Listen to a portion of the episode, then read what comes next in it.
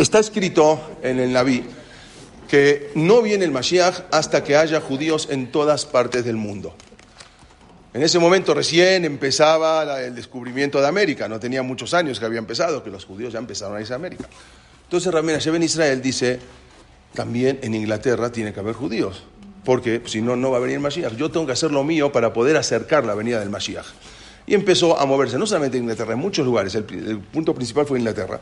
Y ahí llegó a Londres y le solicitó al Lord, este es el Ramén en Israel, y él le, le pide al, al, a, todo el, a todo el Senado y empieza a insistir y empieza a demostrar por qué era importante que los judíos estén ahí. Él no alcanzó a verlo porque falleció antes, pero inmediatamente después admiten a los judíos en Inglaterra. Pero algo que yo ya, ya, habíamos dicho, ya habíamos contado, pero lo voy a decir un poco más rápido porque lo contamos en unas clases, eh, hace bastantes clases, pero nos habíamos adelantado un poco. Este rab tiene muchas historias el Rab en Israel, porque con él llegaban, como él sabía que era, su finalidad era tratar de buscar a todos los Yehudim y buscar a dónde se habían ido los doce Shebatim, las doce tribus perdidas, dónde estaban, y traer y reunir al pueblo judío para que vuelvan, ¿sí? y otra vez se, empieza a descubrir dónde estaban y poder otra vez acercar la llegada del Mashiach. En 1644 entró en contacto con él un judío que se llamaba Antonio de Montesinos. Y él lo cuenta en su libro, yo tengo un libro donde cuenta toda la historia. Llega con él, baja al puerto y se va directamente a su casa. Este señor dice que el verdadero nombre de él se llamaba Aarón Levi. No era Antonio de Montesinos, sino Aarón Levi. El, nombre converso era Antonio de Montesinos.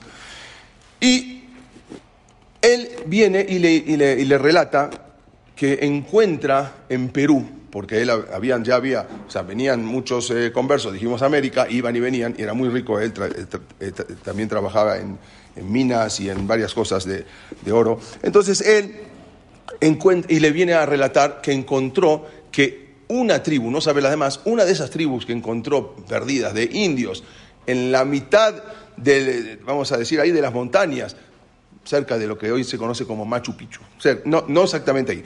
Entonces ahí encontró y él supone que son descendientes de las diez tribus perdidas, son judíos. ¿Por qué?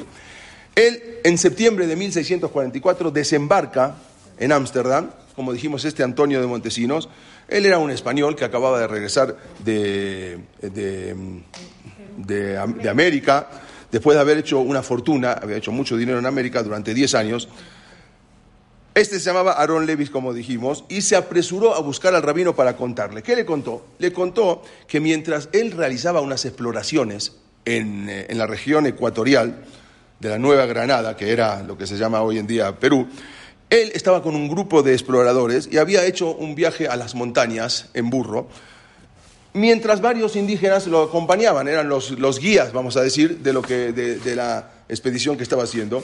Y cuando aparentemente llegó un, viento muy fuerte, una tormenta, que se tuvieron que eh, detener y al final tuvieron que buscar un refugio en una cueva. Entonces ahí empieza a escuchar que los indígenas, eran los guías de él, empiezan, estaban hablando entre ellos, hablan entre ellos. Él no entendía qué decían. Entonces después cuando le pidió que le traduzcan, le dijeron, mira, eh, ¿qué, ¿qué, están hablando? Como que estaban culpando. Entonces ellos le dicen que seguramente esta tormenta que nos mandó en la mitad de la montaña es ¿Por qué? Porque estamos, es como un castigo de Dios por molestar al pueblo sagrado. Entonces él no entendía de qué están hablando. Bueno, finalmente el viento se detuvo, pudieron eh, reanudar el camino. Bueno, después de varias semanas, cuando regresa al Ecuador, la Inquisición lo detuvo. Tenemos que saber que la Inquisición estaba en toda América. Tenía en tres lugares su sede. En México, justamente acá en el centro, cerca del Zócalo, de acá se manejaba todo lo que es América del Norte. En Perú se manejaba, en Lima, Perú, todo lo que es América Central, y en Cartagena, Colombia, manejaban ahí todo lo que es América del Sur. O sea que tenían controlado la Inquisición desde Argentina hasta lo que era Estados Unidos, 300 años, más de 300 años. Entonces, más casi, casi 350 años. Entonces, él, él, lo detiene en la Inquisición en Ecuador, Claro, sí, porque antes, estamos hablando antes de que sea Estados Unidos, todavía no era Estados Unidos, mucho antes de 1776, todavía no era. Entonces, él lo detiene la Inquisición en Ecuador, eh, lo acusan de judaizante, ¿sí? alguien siempre era unas este, acusaciones anónimas que les hacían, entonces los detenían y al final lo, lo mandan a, la cárcel. Afortunadamente, después de, después de unas semanas, no, no, tuvieron pruebas para detener a este señor y lo liberaron. Pero cuando él estuvo, él está contando esto, cuando él estuvo en la cárcel, empezó a reaccionar y dijo, este estaban hablando de un pueblo sagrado. ¿A quién se refirieron? ¿Cómo yo no les pregunté en su momento? Y dijo, bueno, apenas si yo logro salir de la cárcel, voy a ir de nuevo con estos días a que me explique y que me lleven con el supuesto ese pueblo sagrado, a ver quién era. Bueno, al final llegó, les explicó, salió, como dijimos, va con esos mismos guías y les dice que por favor lo lleven a ese tal pueblo sagrado que él quería conocer. No querían llevarlo y él les dice, les explicó que él pertenecía a, el mismo pueblo y quiere conocerlos. Bueno, asombrados y admirados, los indios entonces no dudaron y lo llevaron y al cabo de tres días partieron con este Montesinos en las montañas, por ahí, cerca de Lima, cerca de Machu Picchu, toda esa zona montañosa. Y después de unos días de travesías aparecen otros indios que venían y entonces se enojaron por la presencia de un español, ¿por qué tiene que estar un español entre nosotros? Y empezaron a hablar y al final, en ese momento, él les dijo, empezó a decir, Shema Israel, Hashem lo que no Cuando escuchan los indios, se sorprenden porque también ellos sabían decir Shema Israel, Hashem lo que no entonces, bueno, al final los, llevan a una aldea, para hacerlo más rápido, porque ya lo habíamos visto todo esto, los llevan a una aldea cercana con unos ancianos de la tribu y empiezan a contar la historia y ellos le revelan que ellos eran descendientes de la tribu de Reubén, que se había perdido en, hacía mucho tiempo, pero ellos perdieron todo lazo, perdieron, no, no tenían ningún eh, o sea, no, podían, no podían conseguir, ya se habían olvidado, aparentemente se habían olvidado todo, entonces querían restablecer un contacto con, con, algunos, con el pueblo de Israel. Entonces ahora que recibieron por primera vez, nunca habían visto un judío, entonces reciben, se, pusieron muy contentos y anhelaban, por favor, que les mande un, alguien, un instructor, un rabino, alguien que los pueda instruir en el judaísmo. Entonces le pidieron y él les aseguró que iba a regresar a Europa y iba a hacer lo posible. Y por eso le vino a contar a Rab Moshe ben Israel, a Rab ben Israel, esta historia que por favor traten de mandar a alguien porque ellos eh, le revelaron que eran de la tribu de Reubén. Bueno, esto, esto justamente, esto está todo escrito en el libro de él. Y él, así está escrito, mandaron a alguien después, no se supo qué pasó, pero alguien mandó, después ya no se sabe más qué pasó en la historia. Eh, en el libro de Daniel está escrito, en, que eso, Daniel habla de todas las profecías, de todo lo que va a pasar en la época del Mashiach gigantes. Ahí justamente dice, y también en Sejaría, que cuando Bené Israel estuvieran dispersos por todo el mundo, iba a ser ese el tiempo del momento de la llegada del Mashiach. Hoy en día, a Israel, a donde vayan van a encontrar, un Jabat Lubavitch o donde sea, al lugar más recóndito del mundo, ahí van a estar y van a encontrar por lo menos 10 o 15 o, 5 Yehudim viviendo a donde sea. Hoy en día ya está preparado todo para esa llegada del Mashiach.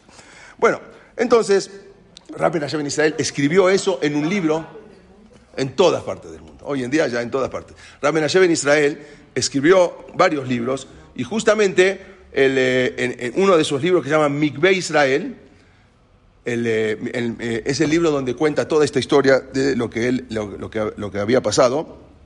Incluso este, también se había metido en la... En la, en les voy a contar algo, esto no está en esta historia, porque esto solamente me lo contaron a mí.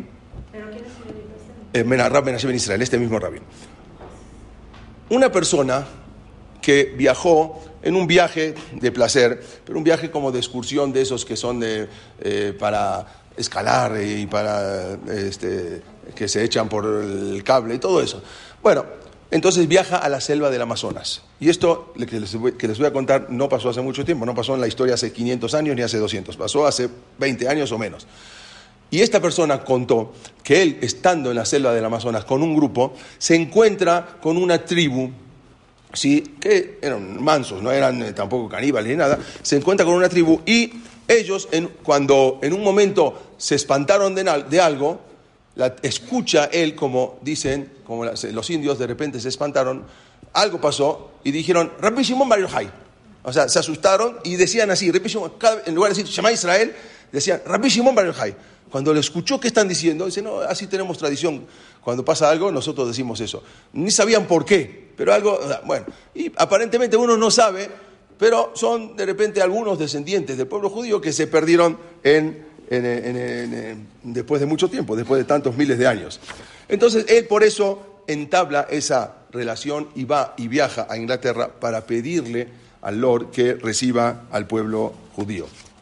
Ahora, ¿cuáles eran, y hasta hoy en día, algo impresionante, y, con esto ya pasamos al siguiente tema? Sí. ¿Cómo, cómo? Los indios, o sea, eh, eh, calculan de que se reúnen con sus antepasados. Las mujeres, por ejemplo, tienen en los periodos de impuras, ellas no pueden vivir con el marido, tienen que estar separadas y también eh, cuando tienen familia, durante tres meses no pueden convivir con su esposo. Así son las leyes que tienen ellos. Ellos llevaban un tótem que, era, que, llevaban, consistía en una caja así de madera que nunca debía tocar el suelo. No tenía un Sefer obvio, pero así tenían la costumbre. Otra de las costumbres, por ejemplo, cuando había una costumbre que se llamaba la venganza de sangre, que los indios decían que tenían alguien que mataba sin querer, tenían ciertos lugares de refugio que se tenían que ir a refugiar y ahí nadie podía detenerlos, como lo que está escrito en la Torah, Aremiklat, que hoy en día ni existe, pero existía en la época, en la época de, la Torah, en la época del primer Betamigdash. Los sacerdotes indios debían de vestir con pieles blancas, así como el Joen Gadol, que se pues, vestía de piel. Eh, por ejemplo, los días de luna, cuando es luna nueva, realizaban ciertas ceremonias, lo que también se hacía en Rosh Hodesh. Había muchas cosas eh, que eran muy, muy parecidas a lo que... ¿Hacían o ahorita, hoy en día? Hoy en día, hoy en día, hoy. Hasta hoy en día, los pocos indios que quedan en el mundo siguen, tienen esas costumbres. Algunos, otras, algunos unas, otros otras, pero tienen muchas costumbres muy parecidas. No digo que son judíos ni descendientes, ni digo que no son judíos, pero las costumbres que tienen son muy parecidas o casi iguales a las que tenían incluso en la época antes del primer Betamigdash. Ahorita hay unos en Colombia que se... Sí, pero eso, sí, pero eso no son... Sí, exactamente. Bueno, y algo increíble, porque en agosto de, 1970, un profesor de arqueología de la Universidad de Brandeis en Nueva York hizo un descubrimiento increíble. Estamos hablando ya en 1970 Damos ahora, eh, hace poco, en un, dice, encontraron una piedra que en verdad ya la habían encontrado en 1886. Se llama una estela funeraria de Bad Creek. La pueden googlear en cualquiera, en Tennessee. Y encontraron, y tenía una inscripción que no entendieron, y así la guardaron en un museo, desde 1886 hasta 1970, que vino este profesor y empezó a ahondar más en el asunto.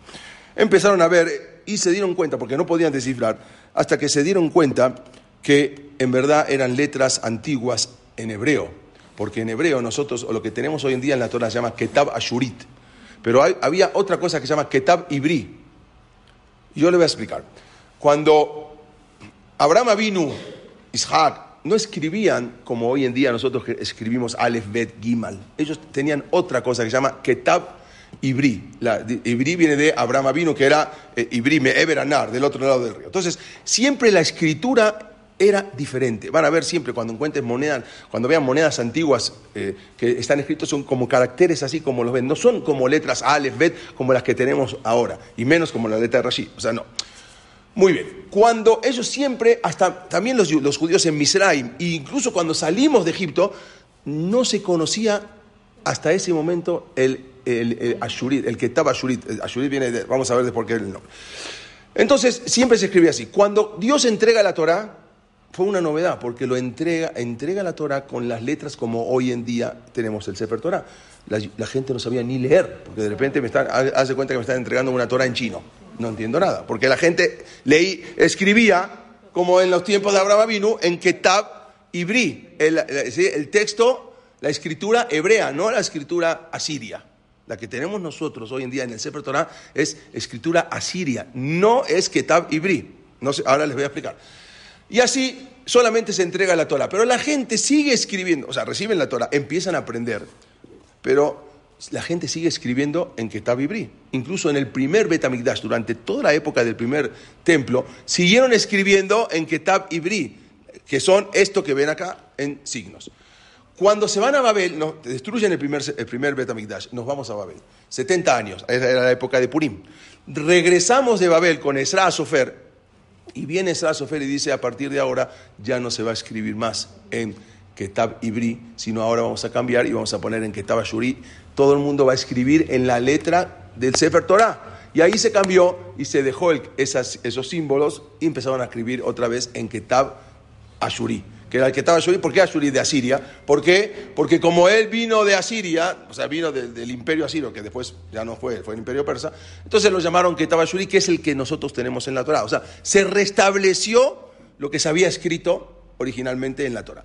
Encuentran esto en 1886 en Estados Unidos, pero se dejó ahí porque no sabían ni de qué se trataba. Hasta 1970 que empezaron a ver y se dieron cuenta que era un escrito muy antiguo, mucho antes de que llegue Colón a América, muchísimo antes, y cuando empiezan a analizar se dan cuenta que eran una tribu muy antigua que quería decir Ketz Leyehud, ¿sí? o sea, se ve que era una estela funeraria de alguien que como una lápida, y le pusieron el final de, este Yehudí. ¿sí? O sea, si lo ven, no se ve exactamente, son pero es en Ketab Ibrí, no, no en Ketab eh, Ashuri, que es la, la escritura antigua, que dice Ketz Leyehud. Quiere decir que ya lo, habían, lo, tenían, lo tenían de antes y, descubrieron que en Estados Unidos ya vivían judíos mucho antes, Yehudim, quizás de las tribus perdidas, mucho antes de que llegue Colón a, América. Incluso después sacaron revistas, entonces, eh, que no sabían si era un refugio judío desde hace tanto tiempo y empiezan a analizar. Y hoy en día, incluso sacaron también un periódico, también dicen, vean lo que dice acá, un periódico muy antiguo, los judíos descubrieron América. Porque habían, ¿sí? porque habían llegado todavía mucho antes. Y resulta que esos indios, que hoy día ya no están, eran los indios, se llamaban melunges, eran raros porque era una reserva india, melungios, que eran incluso de, de tez blanca, no eran de tez oscura. O sea, eran algo increíble porque siendo indios tenían que ser mucho más oscuros, pero resulta que estos eran de tez blanca, a veces hasta ojos claros, y eran descendientes, son descendientes, estos mismos que están acá, son descendientes de, de esos mismos judíos que habían llegado aparentemente de esas tribus perdidas en, en los tiempos de, mucho antes de, de, la época de Colón. ¿Cómo llegaron? ¿Quién sabe? ¿Cómo llegaron? ¿Quién sabe? Puede ser por arriba o alguno, ¿sí? pero son de las, tribus, de las mismas tribus perdidas. Pasamos un poquito ahora al tema que íbamos a hablar. Dijimos que muchos judíos llegaban y empezaron a, a, levantar todo lo que fue la comunidad holandesa y se empiezan también, se abren la, esto bueno, más adelante, no sé si alguna vez tuvieron oportunidad en Holanda de ir a la Snoga, que es un Betagneset impresionante. Bueno, esa era la época de los judíos como empiezan a levantar todo el judaísmo en Holanda abiertamente porque les dan posibilidad de crecer, les dan posibilidad de profesar, profesar la, ley judía, profesar el judaísmo sin tener ningún problema. Es un Betagneset impresionante, donde eh, prenden, no, hay luz, prenden todo, velas, miles de velas. ¿eh? En Ámsterdam. Sí, en Ámsterdam. Sí, y ese fue el que hicieron. Es, ahí era el rabino Menashe en Israel. Justamente este rabino que hablamos era el rabino de este Betagneset, de Holanda. Bueno. Esto es, este es cuando, esto nada más era cuando fue, nada más para que vean, una imagen, una pintura de aquellos tiempos, estaba Menashe en Israel con, eh, pidiéndole a Oliver Cromwell para que reciban a, los judíos ahí en Holanda. Pero bueno, esto era la época de, eh, incluso él mandó al primer rabino, aunque les parezca raro, pero los rabinos también se ponían una peluca, como en la tiempo de antes, este era el rabino, se llama David Nieto, fue el primer rabino en Holanda, pero no es el pelo, es una peluca que se ponían cuando tenían que ir a la corte, así era como el sombrero, una cosa que así se usaba. Bueno, y esta es, después hicieron una sinagoga, no sé si alguna vez tuvieron oportunidad, y si no, vayan, que hicieron una réplica en ese momento de una sinagoga en Inglaterra, que se llama Baby Mart, eh, Baby Mart, queda en el centro, de, exactamente ahí en donde está Piccadilly Centros, ahí exactamente en el centro, vayan, que es una réplica de esa sinagoga que fue la primer sinagoga después de que permitieron a los judíos entrar a Inglaterra. Esto es en, Londres. Bueno, este es el Betagneset. Pero resulta que dentro de todos los conversos que llegaban ¿sí? a, este, a Holanda, había que tener cuidado, porque toda esa gente habían pasado por el cristianismo, o sea, toda esa gente que llegaban. Ahora, sacaban, se, quitaban su máscara y volvían al judaísmo. Pero hay que ver qué tipo de gente, porque mucha gente que ya tenía muchos años influenciado por el cristianismo. Y había que tener cuidado que esa gente no venga con ideas un poco raras y empiecen a influenciar a la misma gente, a los mismos judíos. Y eso fue lo que empezó a ocurrir.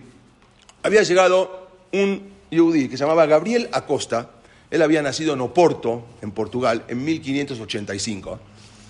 Y lo mismo, como dijimos, de, España y de Portugal, se iban hacia Holanda porque les abrían las puertas. Era hija, él era hijo de una familia aristocrática, comerciantes sefaradí, manusim, o sea, que, ocultos, que ocultamente trataban de cumplir la Torá y la misbot lo mejor que podían. Él había estudiado religión, no religión judía, sino religión católica, en la Universidad de Coimbra y se convirtió en un profesor justamente de eh, catecismo, un profesor de, cristianismo. Entonces, eh, estudiaba la religión y mientras iba estudiando la religión cristiana, se iba dando cuenta que había muchos defectos en el catolicismo, muchas cosas que contaban o que decían, pero que no eran realidad. Entonces, le hizo, se le hizo interesante entonces estudiar un poco lo que es la religión judía. Bueno, al final se convenció que por la iglesia no iba a haber la salvación y por lo tanto empezó a estudiar historia, no historia, sino la religión judía. Después su madre y eh, eh, eh, deciden, con sus, con sus hermanos, era huérfano, deciden que había que irse de Portugal porque ya era insostenible y se fueron a vivir a dónde? A Holanda, que ahí les abrían las puertas. Entonces huyeron a Ámsterdam y cuando llegan a Ámsterdam él se hace Brit Milá, porque obvio que los conversos, los marranos, no podían tener Brit Milá, porque si no, ya en un momento ya los descubren, no, no había manera de tener Brit Milá. Entonces él cambia su nombre, de Gabriel y se pone Uriel Acosta. No sé si alguna vez escucharon, y ahora les voy a contar. Él se dedicó entonces a estudiar el judaísmo y algunas cuestiones intelectuales, y empezó ahora a encontrarle defectos al judaísmo. Así como le había encontrado esos defectos al cristianismo, ahora empieza a encontrar defectos al judaísmo a las enseñanzas, a las prácticas judías, y incluso las pone por escrito. Y ah, él escribe, hace un libro y lo publicó. Inmediatamente él empezó a predicar, empezó a, predicar que, el, que el judaísmo prevaleciente de ese momento no era el que habíamos recibido en Arsinai. Él dice, este judaísmo es un judaísmo inventado, es un judaísmo inventado por los rabinos, sino no es el mismo que nosotros habíamos recibido en el Sinai sino más bien una estructura elaborada en base a una legislación rabínica, como que los rabinos están inventando y poniendo cosas. Él predicó públicamente en contra de las creencias básicas judías. Él, cuando vivía en Hamburgo, eh, él envió sus once tesis a Venecia, a los rabinos de Venecia, y ahí, en 1616, él estaba confundido y empezó a estudiar, empezó a ver otras cosas, y empezó a criticar mucho a lo que es el judaísmo y lo empieza a publicar y empieza a ganar adeptos. Entonces los rabinos le, advierten que no siga hasta que como él sigue tuvieron que excomulgarlo. ¿Qué es excomulgarlo? Hoy en día prácticamente ya no hay eso. Se llama jerem. Un jerem, los rabinos le hacen un jerem, los comulgan, no puede estar en la comunidad, no puede tener ningún contacto ni comercio con nadie de la comunidad. Bueno, entonces ahí primero el, el, Bedín de Venecia lo excomulga, y luego el, de, el Beddín de Hamburgo y hasta que al final el mismo Beddín de Ámsterdam, que estaba Rab Menashev en Israel dentro de ese mismo Beddín, lo excomulgan. ¿Cuáles eran las cosas que predicaba? Por ejemplo, él decía que, eh, por ejemplo, que la veracidad de la Torah P, o sea, no la Torah Shevichtav, no la Torah, sino lo que es el Talmud y todo eso, él decía que no era, no era verdad, sino que era prácticamente un, un invento de los rabinos. Y también él criticaba lo que llama la inmortalidad del alma. Él decía que no es cierto que después de que el, individuo se va de este mundo, el alma sigue, sino que se va, se termina el cuerpo y se termina el alma. No existe la inmortalidad del, alma. No existe el Sahar y el Onesh, o sea, el pago ¿sí? y el castigo. Bueno, los jamim de Ámsterdam, los rabinos de Ámsterdam entonces le censuraron todas sus ideas eh, filosóficas, esas eh, naturalistas, materialistas, racionalistas, y como iba a suceder después con el que siguió, que se llamaba Spinoza. Entonces, él en sus escritos que le habían confiscado, incluso, incluso la misma iglesia le confisca sus escritos, ¿por qué? Porque consideraban que eran lo que estaba hablando eran unas herejías contra la fe cristiana, porque también la fe cristiana dice que hay vida después de la vida, entonces que la, la- que la Neshama, el alma sigue, entonces también los cristianos le, aunque, aunque eran protestantes. Entonces él eh, en- eh, publica en 1623 una obra más grande que condena el judaísmo rabínico y como dijimos negó la inmortalidad del alma y la resurrección. No existía Tijiat Metim, para él empieza a publicar y empieza a convencer a la gente de que no existe re- resurrección, que no existe la inmortalidad. Entonces los rabinos estaban muy preocupados. Y eso es lo que tenían miedo, que los que venían, los marranos, los conversos, a ver qué traían, eh, la- qué caja de Pandora traían, porque de repente venían y empiezan a sacar cosas, pues toda su vida vivieron enseñados con la fe cristiana y ahora de repente cambiar de la noche a la mañana. Entonces era muy difícil, eso es lo que tenían miedo. Entonces, ante esta negación, eh, el Bedim, porque él, au- aunque lo habían hecho, Jerem lo excomulgaron, y él siguió, entonces el Bedim lo arrestó, tenían fuerza de arrestarlo, lo multó y lo privó de sus libros, que no podía ya publicar sus libros. Entonces, este Acosta encontró imposible soportar el aislamiento de la excomunión, porque sacarlo era aislarlo de todo, no podía tener ningún contacto, ni hablar con su familia. Entonces, bueno, se retracta. Entonces, eh, después de haber sido eh, eh, acusado incluso de disuadir a los cristianos, o sea, iba a los, a los que querían, o sea, a los marranos que volvían y, que, y, eh, de- y llegaban de España y llegaban de, de Portugal, él iba y le decía, no, no, se, no, no vuelvan al judaísmo, no, es, no, no les conviene. Entonces, los jamín vieron todo esto. Y al final lo expulsan de, como dijimos, de la comunidad completamente. Y ahora era un problema todo esto. Al final llegó a una situación este, insostenible. Al final este ya no podía más. Uriel Acosta vuelve agotado física y mentalmente. Llegó a un acuerdo con el Betim. Llegó otra vez, llegó a un acuerdo con el Betim y iba a renegar. Sí, tenía. No muchos, pero tenía. El que, tuvo más fue el siguiente. Para, entonces acepta renegar públicamente en el Beta Knesset, en ese mismo Beta Knesset que, dijimos, que vimos recién, de sus ideas y de esta forma recuperar su posición en la comunidad. O sea, hizo Teshuvah, quiere hacer Teshuvah, vamos a ver si verdaderamente o no, aceptó, pues ya no podía más estar totalmente apartado. Incluso, pero después él escribe sus memorias en un ejemplar que se llamaba Exemplar Humane, ejemplar humano, es- que acá vemos cuando en un, cuadro como Uriel Acosta llega al Beta Knesset y se arrepiente. Y él, pero escribe luego acá, con detalle, y él dice, él narra en detalle todo el episodio que, le había pasado y deja bien claro que aunque aceptase el acuerdo con el Bedim, sus ideas no habían variado en absoluto y que lo hace para librarse de las humillaciones. Él escribe eso. Bueno, exactamente. Ahora, esto está muy mal, pero hay que tener, ahora vamos a ver qué hizo el Bedim, que también no les va a caer bien, porque también el Bedim fue un poco fuerte. El día del juicio, entonces le hicieron un juicio en, el Beta Knesset, que era el día que él venía a arrepentirse. Él llegó al Beta Knesset se- se- para, a la sinagoga para arrepentirse y eh, hablar públicamente de que él se arrepiente. Aparentemente por afuera, no por adentro, de lo que él pensaba. Entonces todo el mundo llegó al Beta Knesset, estaban expectantes a la confesión de arrepentimiento. A ver, ¿qué iba a decir? A ver, ¿qué, qué, qué iba, qué tenía que decir? Bueno, después se le ordena abrazar una columna como castigo, le atan las manos y recibe 39 latigazos, como en la época de, de Betamigdash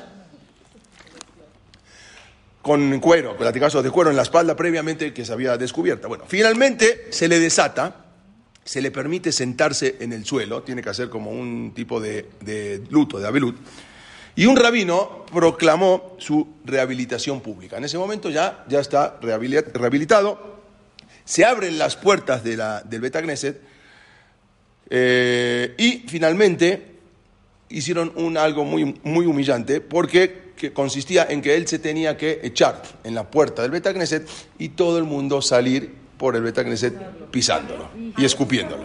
¿Sí? Eran muy fuerte. Ahora vamos a ver. Ahora vamos a hablar de eso. Bueno, todo se ejecuta con precisión ritual y aparentemente sin ensaneamiento, pero bueno, Uriel Acosta después fue felicitado todo, por todo el mundo por la entereza, por el, ante el castigo, que, y ahora volvieron a nombrarlo otra vez como miembro, miembro eh, con pleno derecho en la comunidad. Este de Acosta se dedicó en los días siguientes a concluir sus memorias, a contar todo lo que le habían hecho. Justamente esto que, está, que les estoy contando son las memorias de Uriel Acosta, eh, en 10 páginas y narran el episodio de todo lo que le había pasado y su impotencia para, para poder eh, revelarse. Al final, cuando concluye la obra, la obra que él escribe, eh, él escribió que fue que tras dos veces de haber sido excomulgado, o sea, dos veces le hicieron jerem, y separado siete años de la comunidad, entonces, y fue doblemente renegado, primero del catolicismo y luego del, judaísmo, y él dice ahí que fue perseguido, humillado, atormentado ante sus dudas religiosas, y le hicieron un jerem, una excomulgación pública, y al final él puso fin a su vida pegándose un tiro. ¿Sí? Se mató, no pudo aguantar todo lo que le hicieron. La primera bala la erró, la segunda no. Falleció en Ámsterdam en 1640. Ahora les voy a explicar una, algo. Es muy probable que él, había otro, pero era un niño en ese momento, que se llamaba Baruch Espinosa, que él había venido también con sus padres. Y es muy probable que él había estudiado con él de niño. Justamente hay un cuadro que está, que está pinta, que es de Uriel Acosta, enseñándole de niño a Baruch Espinosa. Y es muy probable que quizás eso quizás estuvo presente en el Jerem de niño este, y vio todo lo que le habían hecho. No obstante, nunca, Espinosa nunca llegó a mencionar en ninguna de sus obras eh, todo lo que había visto con la costa. La primera cosa es, y ahora vamos a entender un poquito, obvio que está muy mal lo que hizo, porque eran en ese momento el pueblo judío estaba volviendo, recién estaban volviendo después de tantos años de haber, sido, de haber estado ocultos y tenían, tenían que haber ido, a la iglesia y tenían que hacer muchas cosas. Y ahora llegar y de repente cambiar era muy difícil, entonces tenían, los tenían mucho cuidado y no querían que uno les tire todo el trabajo a la basura y este aparentemente lo estaba haciendo. Y por más que le dieron una u otra advertencia, él no siguió, entonces tuvieron que hacer algo muy drástico.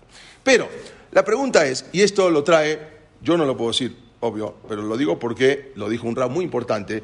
Esto lo cuenta el rab Baruch Epstein, que es el rab que hizo un libro que se llama Torah Temimá. Es un, un, que aplica toda la Torah. Es un rab que estudió en, en, en, en muy importantes.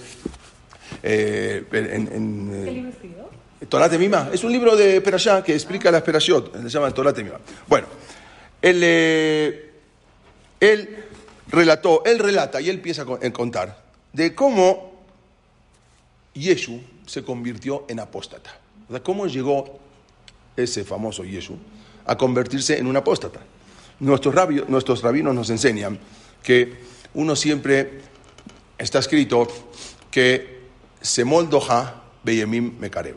Cuando tienes que reprimir a alguien, a un hijo, simplemente con la izquierda lo tienes que sacar, pero con la derecha, que tiene más fuerza, lo tienes que acercar. Y así está escrito en la Gemara. Y no, y la Gemara dice, y no como hizo Rabbi Yoshua Ben Perajía, que empujó a Yeshu con las dos manos. O sea, en lugar de empujarlo con una y acercarlo con la derecha, Rabbi Yoshua Ben Perajía dice, no hay que hacer como hizo Rabbi Yoshua Ben Perajía, que lo empujó a Yeshu con las dos manos. Cuando había pasado que un rey, el rey Yanai, mató a los Jajamín, Rabbi Yoshua Ben Perajía tuvo que escaparse a Egipto. Se escapó con sus alumnos. Uno de sus alumnos era este Yeshu. Hay quien dice que era este otro, pero era uno de los Yeshu. Bueno, cuando al final terminó la paz, volvieron y cuando estaban volviendo en el camino de Egipto hacia Eres Israel, en medio del camino encontraron una cierta posada para... Ah, no era un camino de un día. Entonces, que le dieron un gran honor. Una señora que los atendió de mil maravillas, increíblemente. Entonces el rab le dijo a su alumno Yeshu, ¿viste qué hermosa Axania? Se refiere a Axania, quiere decir posada, qué, qué bien. Pero también Axania quiere decir anfitrión. Entonces él, cuando le dijo así, entonces Jesús le dijo, ¿cómo que hermosa? Si los ojos los tiene como chinitos, ¿cómo, cómo, que, cómo jajam? ¿Cómo usted me está diciendo que es hermosa? No, no es hermosa. Entonces el rab le dijo, ¿cómo? Yo te estoy hablando de, la manera de atendernos. No, yo, ¿cómo? Tú eres un taná. ¿Cómo te estás fijando en una mujer si es hermosa o no? Yo, yo me refería a otra cosa. Entonces en ese momento le dijo, eres un malvado. ¿Cómo te comportas así mirando a las mujeres? Entonces lo echó y dijo, no te quiero más. Lo sacó y no solamente que lo sacó, sino que le hizo un jerem en ese momento. Está escrito en la Gemara que tocaron 400 shofarot ¿sí? para hacerle jerem. Cuando se hace una excomulgación se toca el shofar. Y así lo excomulgó a este alumno. Entonces, después de, vino Jesús después de un tiempo y se presentó ante el, ante el Rab y le dijo, por favor, recíbeme, que me arrepiento de lo que hice. Y el Rab no lo quiso recibir. Una segunda vez... ¿Eh? Eh, la- sí, la tercera vez estaba rezando. La segunda vez vino, no lo quiso recibir, y la tercera vez cuando vino estaba diciendo Kitachemá o Amidá, no se dio cuenta, y como que le dijo, le dijo así, pero que le quiso decir, espérame. Y él entendió que ya no lo quiere recibir. Salió de ahí en ese momento y trae la Gemara que se sintió rechazado, fue, colgó una bodazará, una idolatría, y la adoró, para decir, yo no quiero saber más nada. Entonces, después de un, después de un tiempo, a eso voy, después de un tiempo, entonces vino Rabbi Yoshua ben Perajía y le dijo, ya, regresa, lo mandó a llamar, le dijo, regresa, y él le dice, yo he entendido que el que peca y hace pecar, me dice, Israel, el que peca y hace pecar al pueblo de Israel, no tiene la oportunidad de arrepentirse. Entonces, por más que yo me arrepienta, no me van a dar la oportunidad de arrepentirme en el cielo.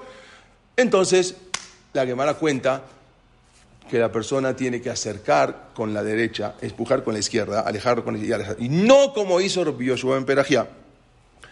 Entonces, quiere decir por qué? Porque no mostró esa tolerancia. Quizás si hubiese tenido un poquito más de tolerancia Rabbi ben Perajía, entonces no hubiese hoy en día quizás existido el cristianismo. No sé, hubiese existido otra cosa, pero toda esa presión, tal como lo conocemos hoy, quizás no se habría desarrollado. Cualquier cosa que los ajamín hayan tenido en mente, ¿sí? no se puede, no se puede ignorar de que le están, están dando una advertencia en el Talmud. No como Rabbi Yoshua ben Perajía que empujó a Yeshu con sus dos manos. Es, sí, por eso, pero no importa, sea uno, sea otro, no importa, pero de todas maneras salieron, lo que salió de ahí. Puede ser que sea el mismo, puede ser que sea otro.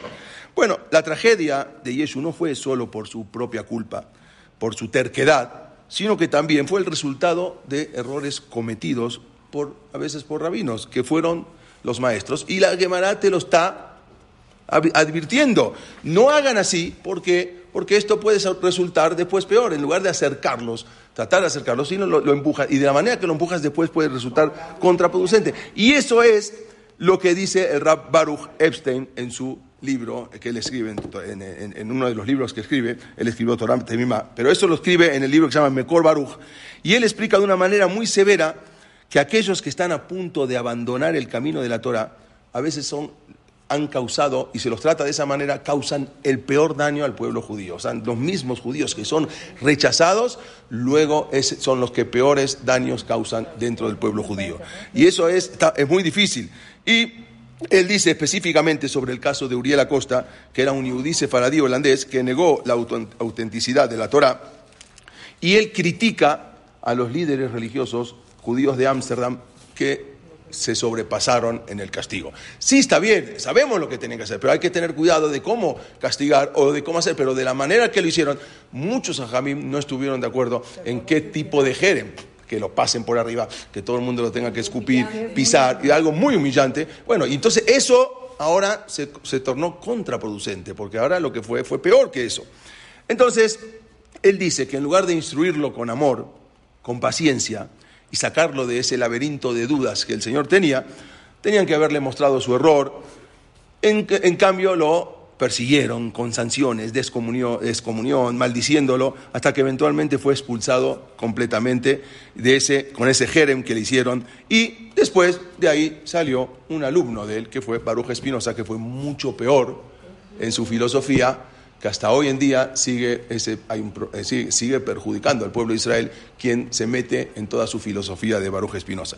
Mientras que Uriel Acosta no había causado ningún daño real al judaísmo, pero Espinosa, que vamos a hablar luego en la clase siguiente, se convirtió en el padre de una importante escuela filosófica de pensamiento que dañó en gran medida la imagen del judaísmo. Y él, hasta hoy en día, gente que se me acercan y me dicen, ayúdame, ayúdame, porque estoy metido en, en Espinosa y no sé cómo salir de aquí. Y esto estoy hablando de ahora, ¿eh? O sea, sus libros se llaman de Espinosa, ¿así se llaman los libros? ¿O? Baruch Espinosa, sí, o, o Benedicto Espinosa, se cambió el nombre. Entonces, esos, eso es lo que provoca esos estallidos antijudíos, similar al caso de Yeshu y sus seguidores durante miles de años. Está claro que algunas de las críticas de Spinoza eran totalmente infundadas. Sabemos, la semana que viene vamos a hablar de todo lo que es la filosofía de Spinoza. Sí es algo que está totalmente infundado, pero hay gran ignorancia en sus conceptos, pero todo eso fue causado por su animosidad a la comunidad, por lo que le hicieron, a Spinoza también le hicieron Jerem.